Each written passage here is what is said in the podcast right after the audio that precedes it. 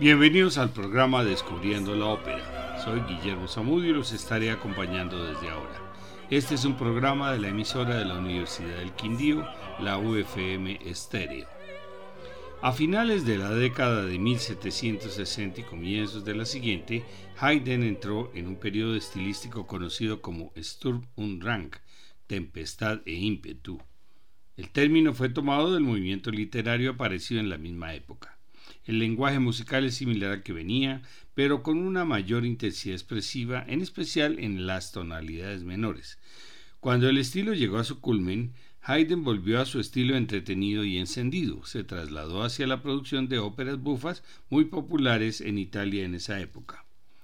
La canterina o la cantante es una breve ópera bufa, la primera compuesta para el príncipe Esterhazy. Originalmente fue concebida en 1766 para ser un intermezzi para los entreactos de una ópera seria, similar a lo que ocurrió con la serva padrona de Pergolesi.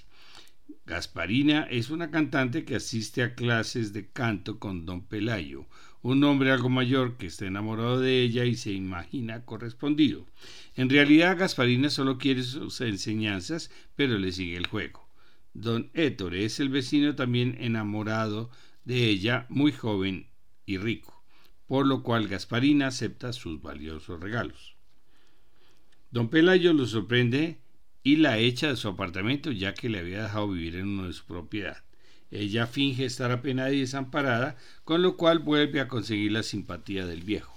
Termina la ópera con Gasparina arreglándose para tenerlos a los dos comiendo de su mano, apoyado por su amiga y confidente Apolonia. Escuchemos a La Petite Band con la dirección de Segisval Quicken.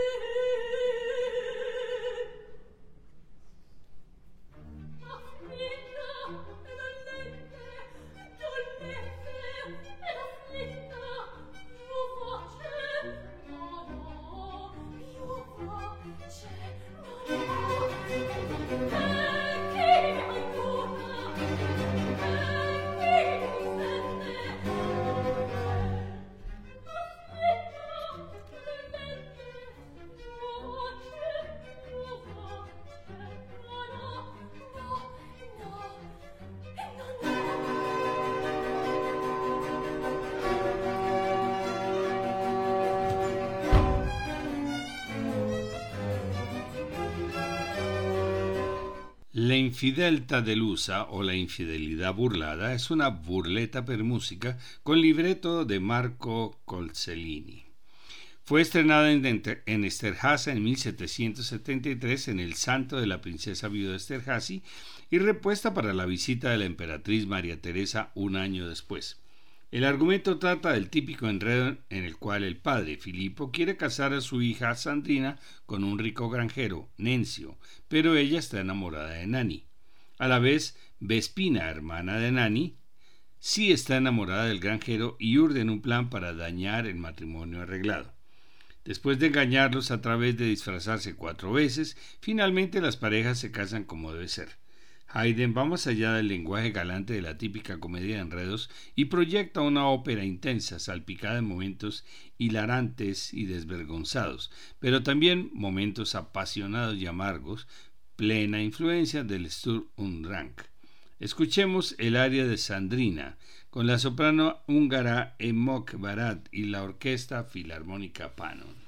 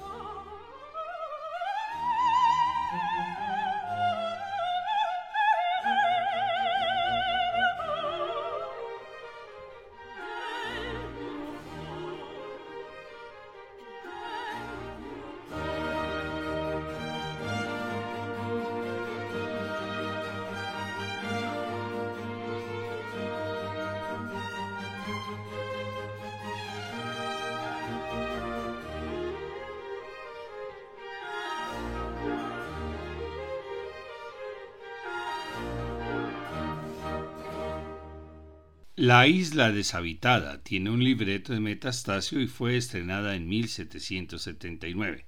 El texto de esta ópera viene de un encargo que hizo Farinelli a su gran amigo, el poeta y libretista italiano Metastasio, quien estaba en la cúspide de su carrera.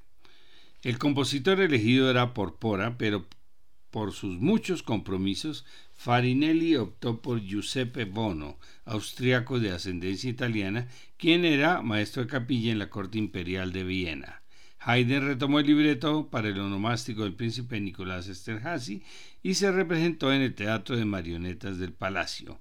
Escuchemos el aria para soprano Costanza, la dama abandonada en una isla desierta, en la voz de la francesa Patricia Petitbot, Fra un dolce, un pastel de frutas.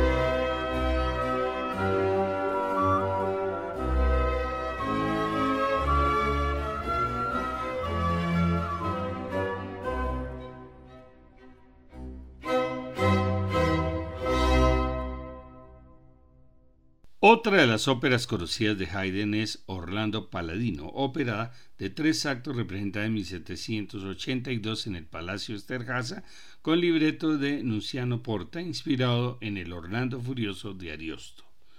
Durante la vida de Haydn fue su ópera más popular. Ha sido redescubierta y aparece con 82 representaciones en los últimos 10 años. Esta ópera fue descrita como un drama heroico cómico, pues la trama mezcla estos elementos.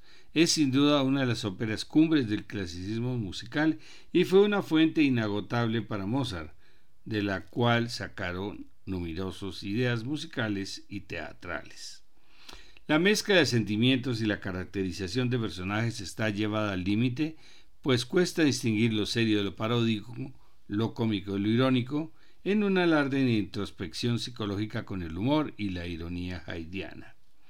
Escuchemos la imponente aria de Alcina, la hechicera, ad un guardo, en una mirada, con bastantes dificultades por su coloratura, en la voz de la soprano búlgara Alexandrian Pendanchanska y la dirección de René Jacobs.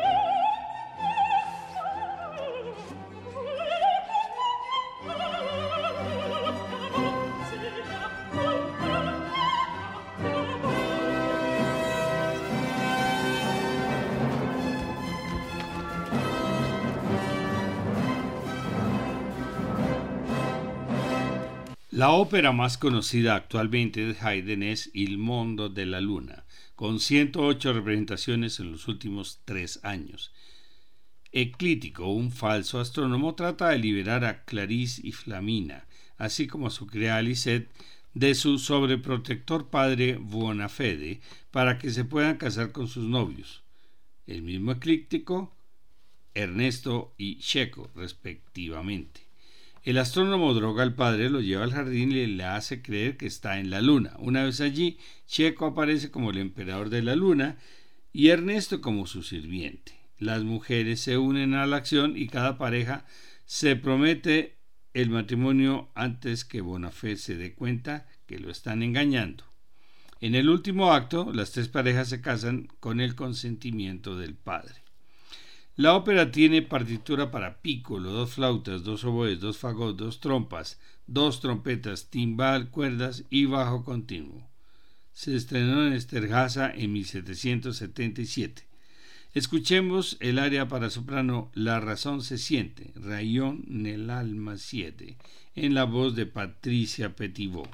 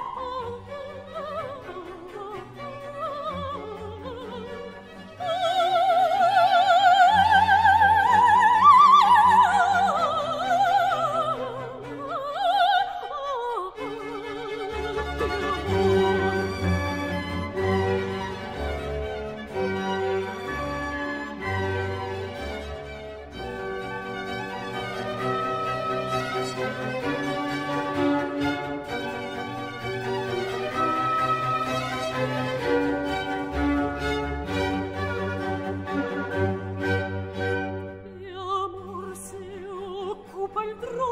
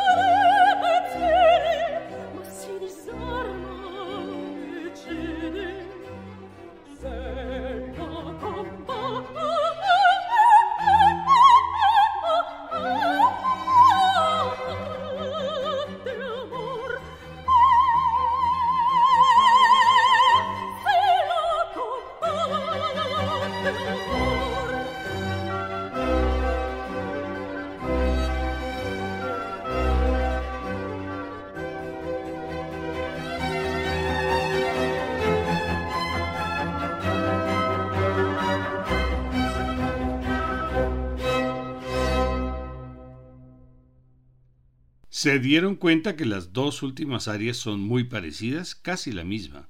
Esto era una práctica común entre los compositores de ópera. Ya llegaremos a Rossini para descubrir todos sus autopréstamos.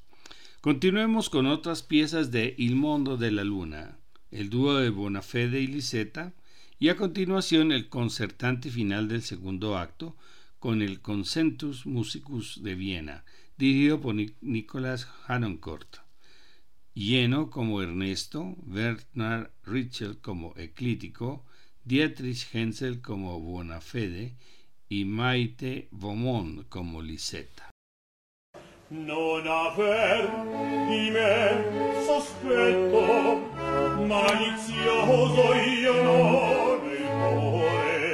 malizioso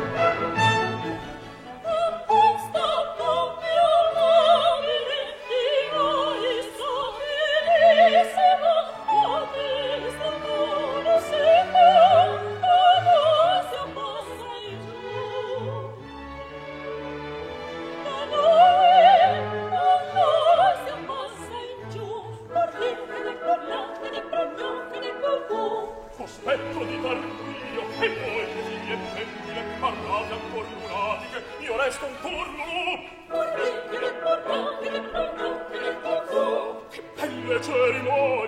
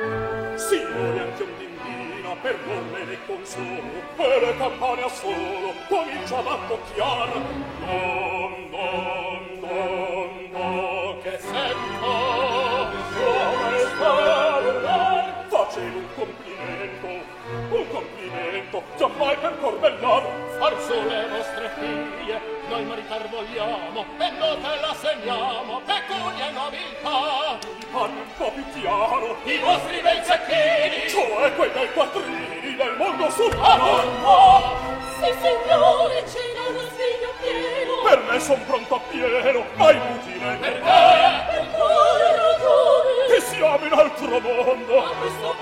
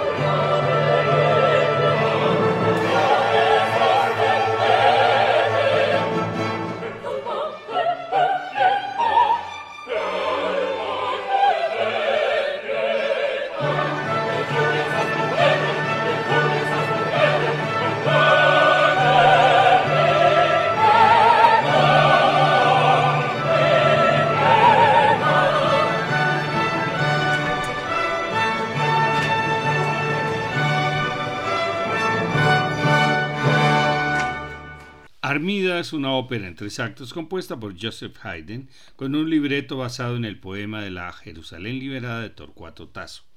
La primera representación fue en 1784 y llegó en 1788 a 54 funciones en el Palacio Esterházy en Hungría. Se presentó también en Budapest, Presburgo, Turín y Viena. El propio Haydn consideraba Armida como su mejor ópera.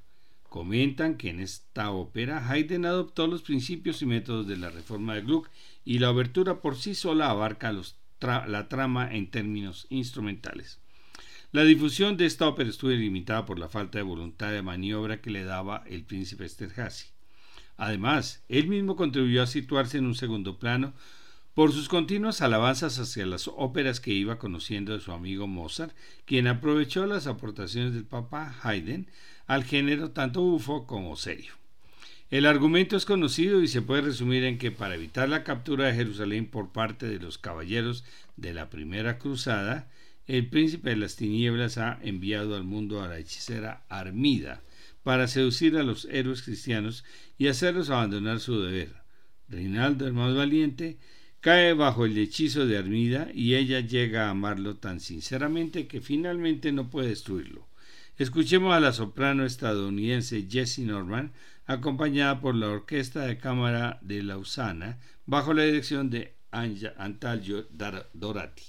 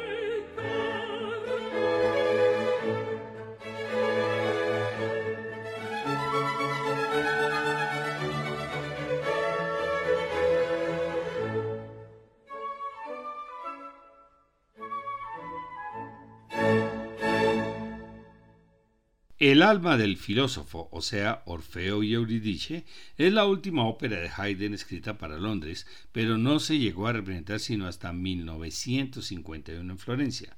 Fue compuesta en 1791, con libreto de Carlo Vadini, basado en el mito de Orfeo de la metamorfosis de Ovidio.